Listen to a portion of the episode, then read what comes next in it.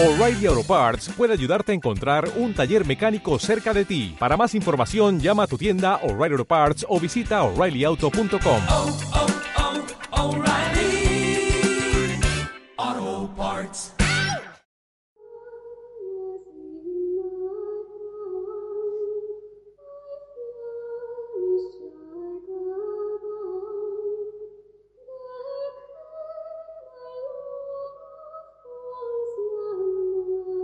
Buenos días a todos, amigos oyentes, en este nuevo programa de Marcos Planet desde Radio Viajera y en el que queremos eh, hablar hoy de una ciudad histórica donde las haya.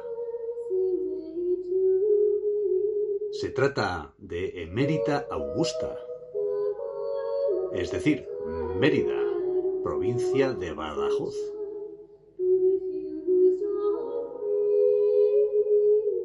Hemos titulado el episodio de hoy Mérida, una incursión en la Roma imperial. Y esto es porque fue construida en plena eh, época de dominio romano.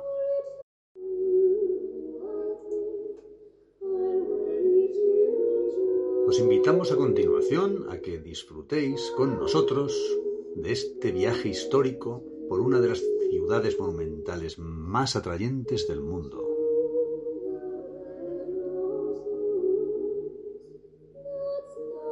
Partimos de Cáceres y alcanzamos Mérida en menos de una hora, circulando por la A66. Son 73 kilómetros. Entramos en la Imperial Mérida o Emérita Augusta por el acceso más próximo al llamado Acueducto de los Milagros.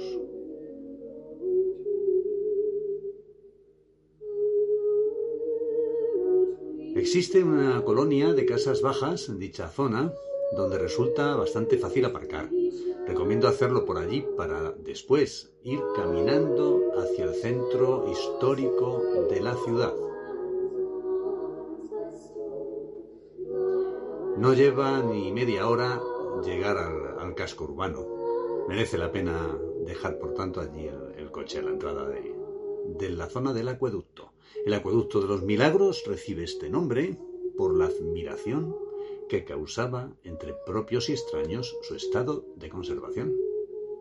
En el extremo norte del acueducto, sobre el pequeño valle del arroyo Albarregas, la construcción estaba dotada con una piscina para depurar las aguas, conocida como piscina limaria, que actuaba también como fuente.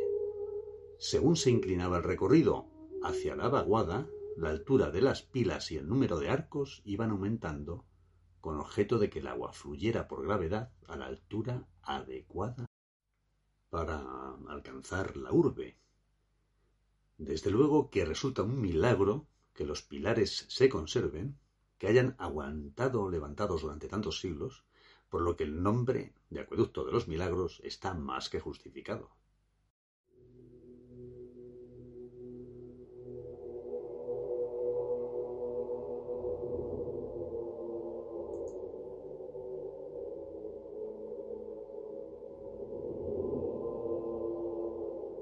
El acueducto de los milagros responde a una evolución en la arquitectura de las obras civiles que facilitó el transporte de agua desde el embalse de Proserpina. Este embalse se localiza a 5 kilómetros de Mérida Augusta, capital de la provincia romana de Lusitania en el siglo I después de Cristo. Su utilidad se prolongó durante varios siglos.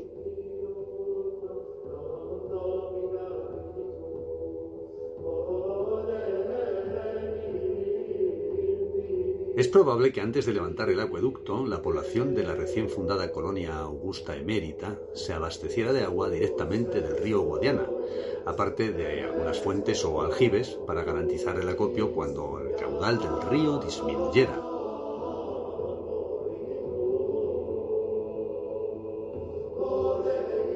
Progresivamente se van creando los tres sistemas hidráulicos principales, Cornalvo, Rabo de Buey y Proserpina conservados hasta la actualidad.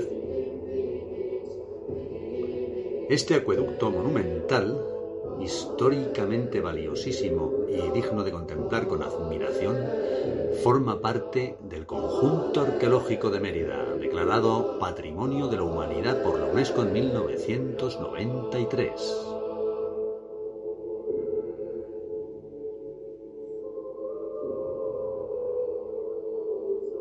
El punto de captación de agua, o caput aquae, abastecía mediante una conducción de tuberías que zigzagueaba a lo largo de unos 11 kilómetros. La conducción fue excavada en la roca viva, excepto en aquellos pasos que debían salvar arroyos mediante la elevación de pequeñas arquerías. El acueducto finalizaba al entrar en la ciudad por el punto más alto del conocido como Cerro del Calvario, donde fue localizado un ninfeo como último tramo.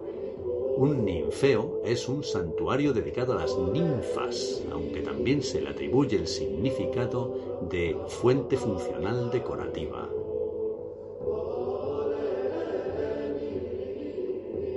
También podían ser salas lujosas habilitadas para cenas que incorporan una fuente decorativa.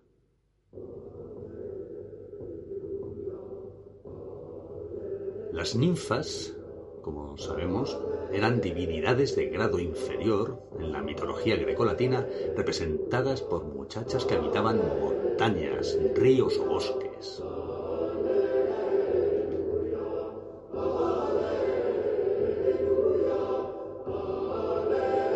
Los arcos del acueducto de los milagros, situados a diferentes alturas, tienen como misión conectar los pilares cuyo núcleo era de mortero de piedra, con apariencia de hormigón. Son cerca de 73 los pilares erigidos y que han resistido el paso del tiempo.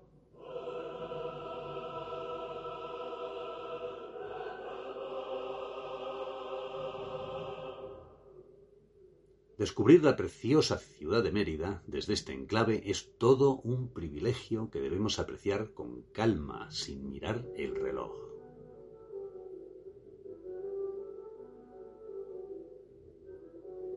Disfrutamos del recorrido por los alrededores del acueducto como si volviéramos a vivir en el año 25 a.C., cuando el emperador Octavio Augusto ordenó fundar la colonia Iulia Augusta Emérita. En ella se establecerían los militares veteranos, eméritos, de las legiones quinta Alaudae y décima Gémina, después de derrotar a los cántabros en el norte de la península.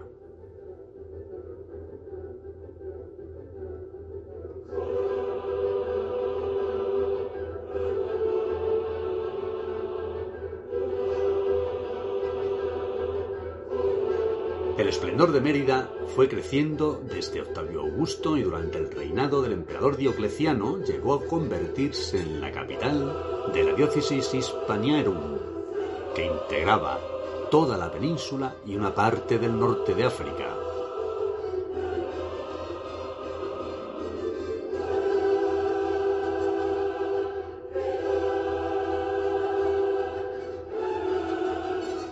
Legado romano en la ciudad de Mérida es impresionante y merece ser visitado. El teatro y el anfiteatro, el circo, los acueductos, el puente sobre el Guadiana, la casa del Mitreo, el arco de Trajano, el templo de Diana y muchos rincones que muestran el esplendor de la antigua Augusta Emérita.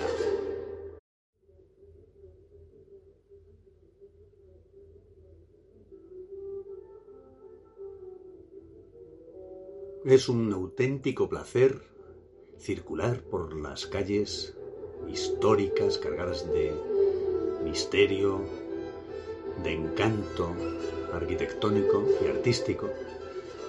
Las calles de Mérida, un auténtico hallazgo para cualquiera que desee darse un paseo por esta maravillosa región de Extremadura. Es altamente recomendable hacerlo.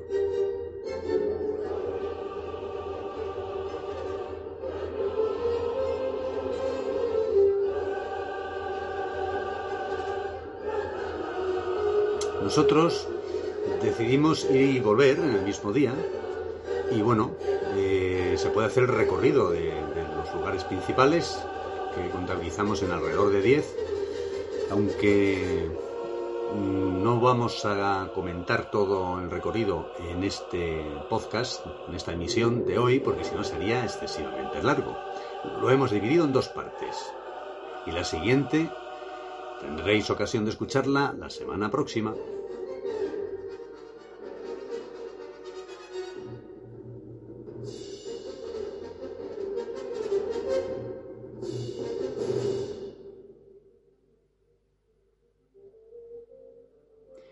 El anfiteatro romano de Mérida, hay que señalar que, junto con el teatro, han sido ambos declarados Patrimonio de la Humanidad por la UNESCO. A continuación, descendemos por la senda que conduce desde la recepción de visitantes hasta el arco de entrada al anfiteatro. Erigido en el 8, en el año 8 a.C., según muestran los grabados de sus tribunas, el anfiteatro sirvió de escenario para espectáculos muy populares. Las peleas de gladiadores, la caza de fieras y el combate cuerpo a cuerpo entre animales salvajes.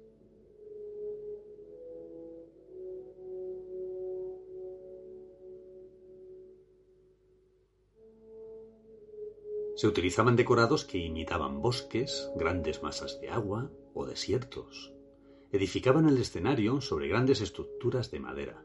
La capacidad de este espacio era de entre 15 a 16 mil espectadores. Una calzada circunda toda la construcción y el propio teatro, por lo tanto se facilita mucho la visita. La distribución de las gradas era similar a la del teatro. Ha quedado como legado en buen estado tan solo la cavea ima, la primera fila. Bueno, se pronuncia cavea o cavea, indistintamente era la primera fila, la IMA, y algunos sectores de la eh, cavea media, las filas intermedias. El conjunto del anfiteatro forma una elipse donde se abren cuatro puertas monumentales. Así se daba acceso desde el exterior mediante extensos corredores.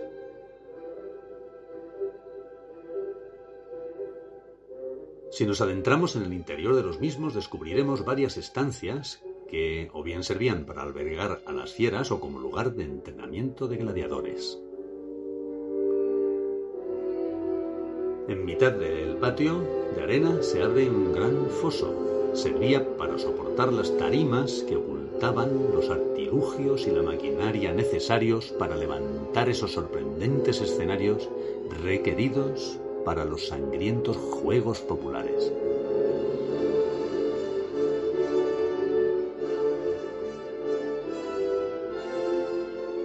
Y llegamos a la entrada del Teatro Romano de Mérida.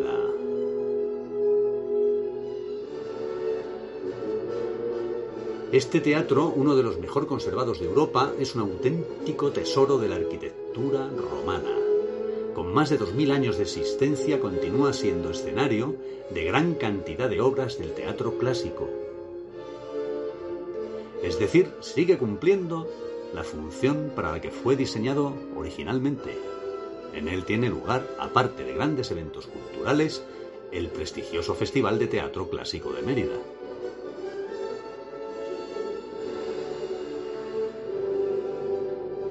El primer promotor del teatro romano fue el cónsul Marco Vipsanio Agripa. Marco Vipsanio Agripa, y según un escrito descubierto en un grabado del propio teatro, su inauguración se produjo hacia los años 16 al 15 antes de Cristo. La inscripción decía así: Príncipe entre los monumentos emeritenses.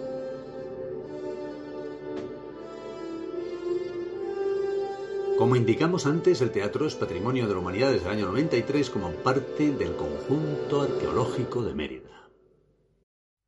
El graderío, de tres alturas, tenía capacidad para 5.800 personas.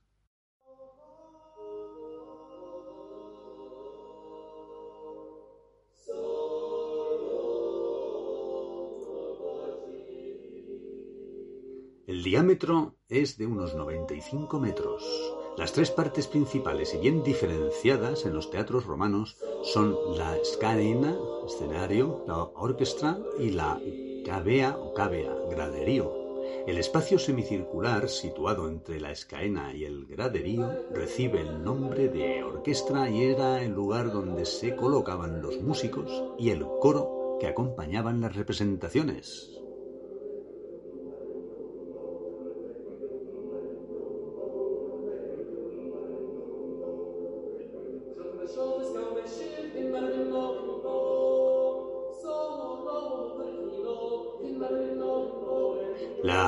Orquesta del Teatro de Mérida es semicircular, con 30 metros de diámetro, y rodeándola se encuentran las tres gradas de la proedría, reservadas para los senadores y la alta sociedad de emérita augusta.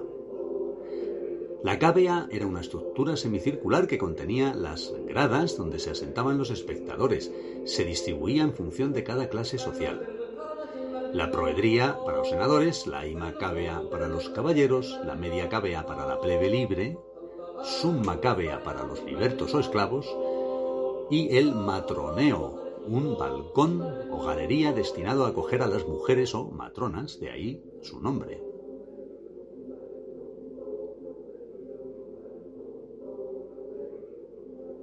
El frente de escena o frons scenae es el elemento más espectacular.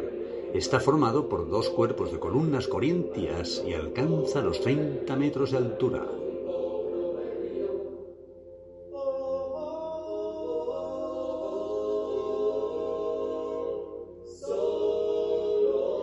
Fue reformado al menos en dos ocasiones a finales del siglo I después de Cristo y a mediados del siglo IV. Estamos hablando del Teatro Romano de Mérida. En los espacios entre columnas eran colocadas estatuas representando dioses y personajes mitológicos. En el centro de la escena se encuentra actualmente una imponente reproducción de una estatua de Ceres, diosa de la agricultura.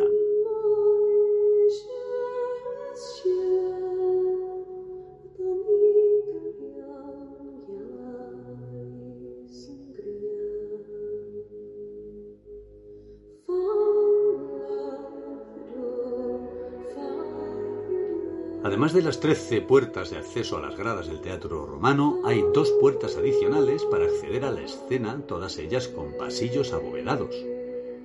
En la parte posterior de la escena, el teatro incluía un jardín porticado o peristilo, presidido por una pequeña cámara dedicada al culto imperial. De la estructura se conservan jardines y hasta los canalillos para el riego. Además, se puede disfrutar de un recorrido por tan importantes restos donde encontrarás columnas con doseles que te trasladarán a tiempos imperiales.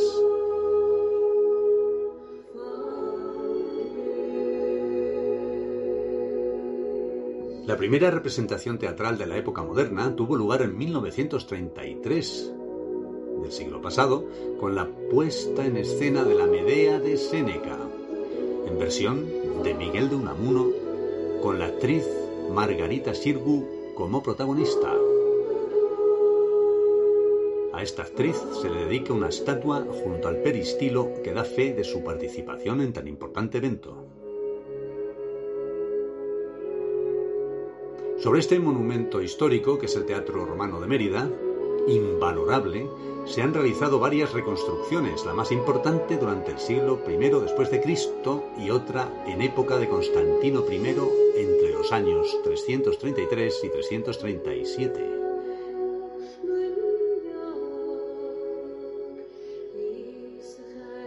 El teatro fue abandonado en el siglo IV después de Cristo tras la oficialización en el Imperio romano de la religión cristiana, que consideraba inmorales las representaciones teatrales. Sufrió una, demolición, perdón, una demolición parcial y permaneció cubierto de tierra durante siglos. Solo se mantuvieron visibles las gradas superiores, que los habitantes de la zona conocían como las siete sillas. Las excavaciones arqueológicas que lo consiguieron devolver a la superficie comenzaron en 1910 y su reconstrucción parcial fue iniciada en 1962. Desde el 1933 alberga la celebración del Festival Internacional de Teatro Clásico de Mérida.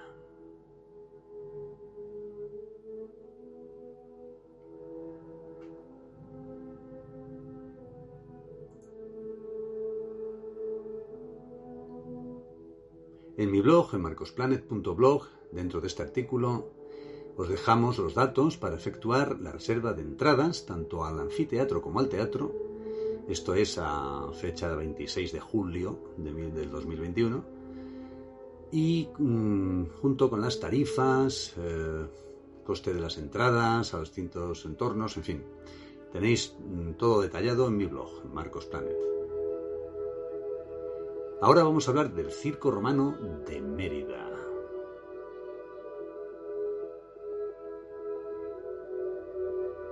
La siguiente visita de nuestra ruta fue al circo romano, al cual llegas partiendo del teatro en unos 20 minutos. Este es el recorrido desde el propio teatro hasta eh, la ubicación del circo como eh, digamos, un lugar de esparcimiento de la población de, la, de Mérida Augusta, la antigua Mérida, en tiempos de César Augusto.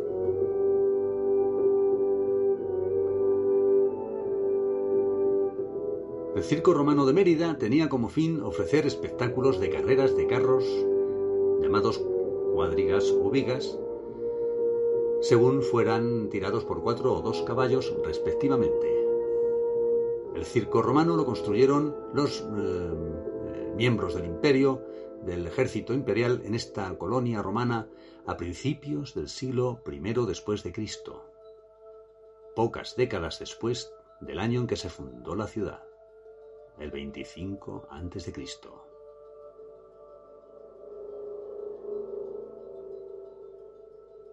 Esta construcción fue levantada fuera de las murallas de la ciudad formando una planta ovalada de unos 440 metros de longitud por 115 metros de anchura. El recinto, este recinto donde se celebraban carreras de carros de guerra, alcanzó la categoría de ser uno de los más importantes del Imperio Romano, con permiso del Circo Máximo de Roma. Se cree que fue utilizado hasta el siglo VI. Tras muchos siglos de abandono de la antigua construcción, tan solo se conservan las ruinas de sus cimientos, que permiten darnos cuenta de sus enormes proporciones. A pesar de ello, es uno de los pocos recintos de este tipo que existen que conserven toda la superficie plantar.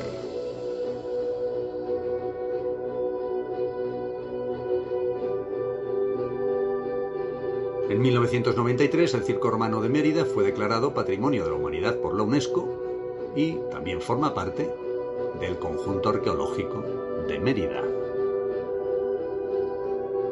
Sus gradas podían albergar alrededor de 30.000 espectadores, más o menos la población entera de los habitantes de Mérida en los tiempos del imperio. Las gradas se distribuían por norma general en tres zonas, Ima, media y submacabea, como hemos comentado anteriormente. En lugares privilegiados, dotados de mayor visibilidad, destacaban las tribunas para autoridades y jueces.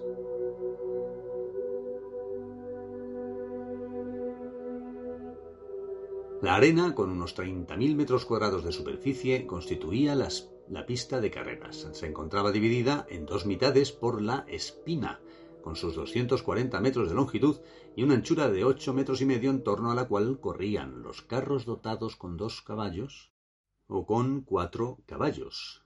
De esta manera, pues eh, estamos hablando de vigas o cuadrigas.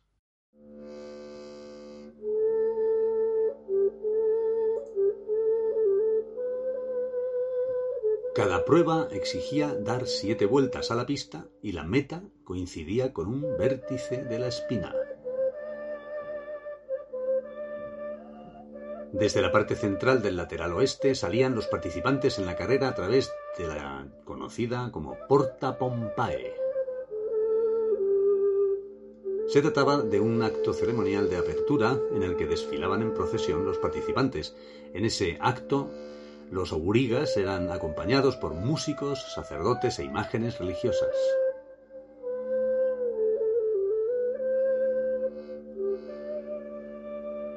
A ambos lados de esta puerta se distribuían las cocheras de salida o carceres, que en este circo eran doce, seis a cada lado, separadas por pilares cuadrangulares.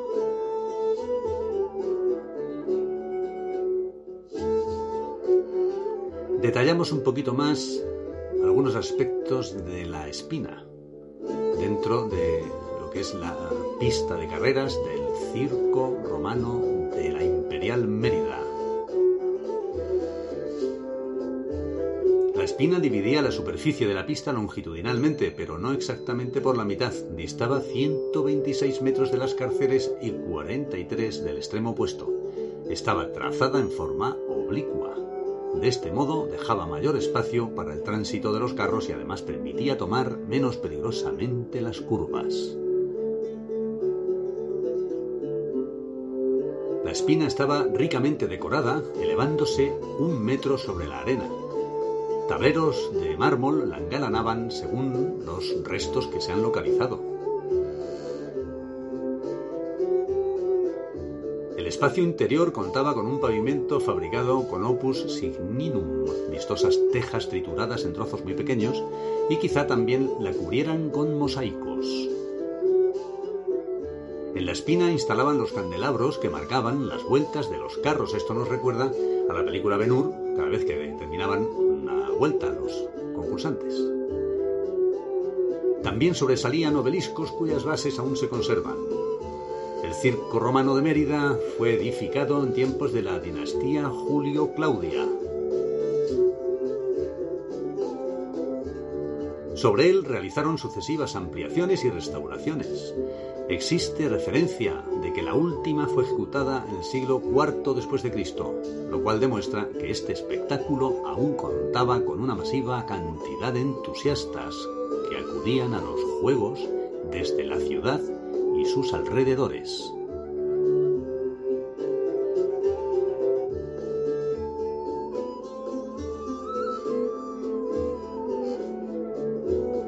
Y hasta aquí hemos llegado por hoy con la descripción de las maravillas que podemos encontrar en la ciudad de Mérida o Emérita Augusta. En el siguiente episodio de Marcos Planet hablaremos de la segunda parte de este extraordinario recorrido.